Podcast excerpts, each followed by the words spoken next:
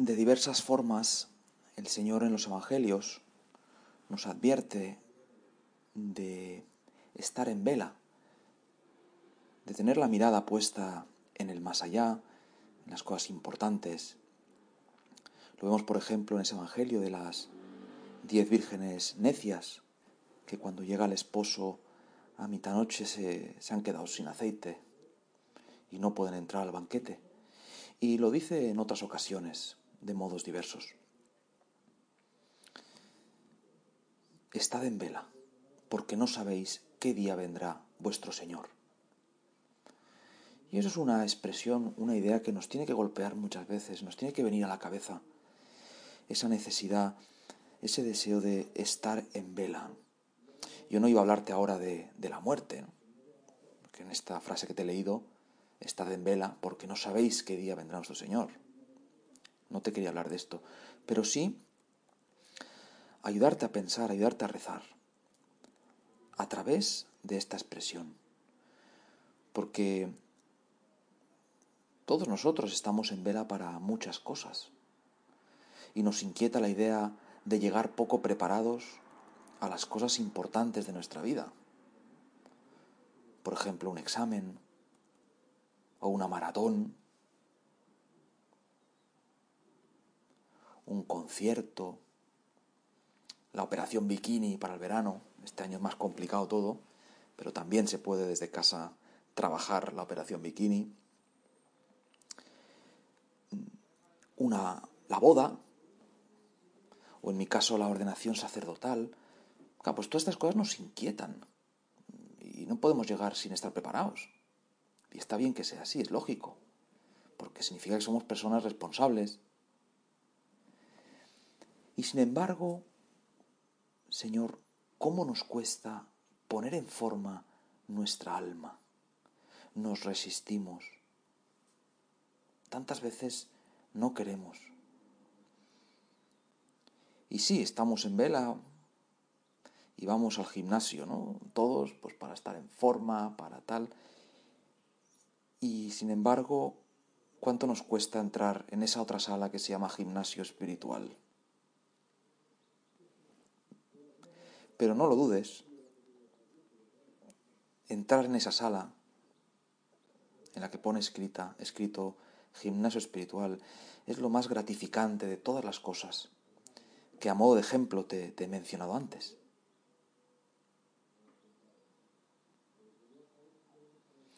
Estad en vela. Y meditar sobre esta frase probablemente nos lleve a sacar propósitos de conversión y a invertir más energías en poner en forma el alma. Al menos las mismas energías que ponemos para poner en forma el cuerpo. ¿Cuántas personas, verdad?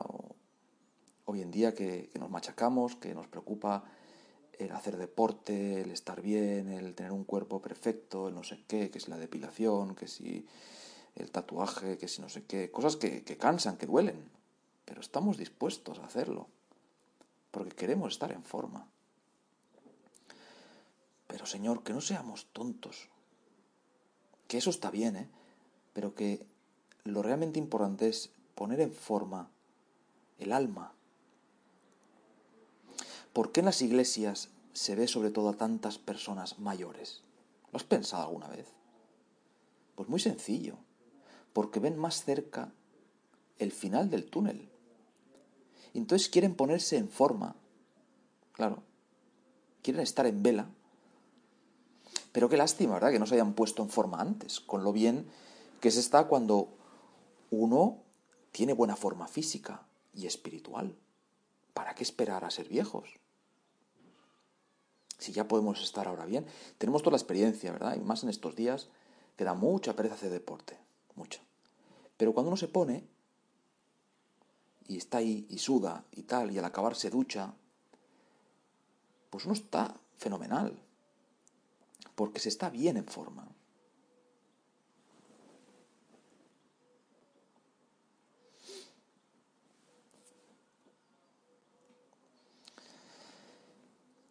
La Virgen nos ayuda siempre, está a nuestro lado, y nos ayuda a ponernos en forma y a huir de la tibieza.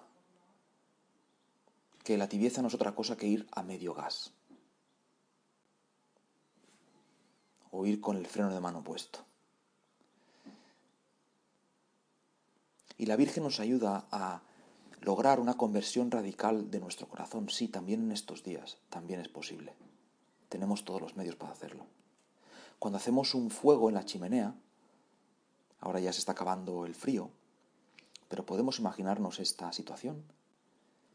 Pues después de un rato los troncos se consumen y desaparece la llama. Pero basta soplar unas cuantas veces para que de nuevo la llama resurja. Y eso es lo que hace nuestra madre cuando nos dormimos, cuando nos empanamos y cuando se enfría un poco nuestra alma. Ella saca lo mejor de nosotros, la Virgen.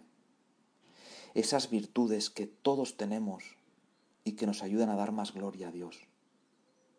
No es verdad que eres un paquete. Tienes muchas virtudes y el Señor las conoce. Madre mía, Madre nuestra, no dejes que se apague el fuego de mi corazón. Y si por mi debilidad ese fuego se extingue y pierdo la forma, encárgate tú de soplar, porque yo me habré quedado ya sin aire. Pues te animo a que pienses cómo poner en forma tu alma. ¿Qué ejercicios vas a hacer en el gimnasio espiritual? Un rato de diálogo con el Señor, leer cada día un poco el Evangelio, escuchar la misa en la televisión, no es lo mismo, pero es una gran cosa que nos acerca al Señor y el Señor ve ese, ese esfuerzo y esas ganas nuestras por, por quererle. Pues piensa ahora en estos minutos que dejo ¿Qué vas a hacer para poner en forma a tu alma?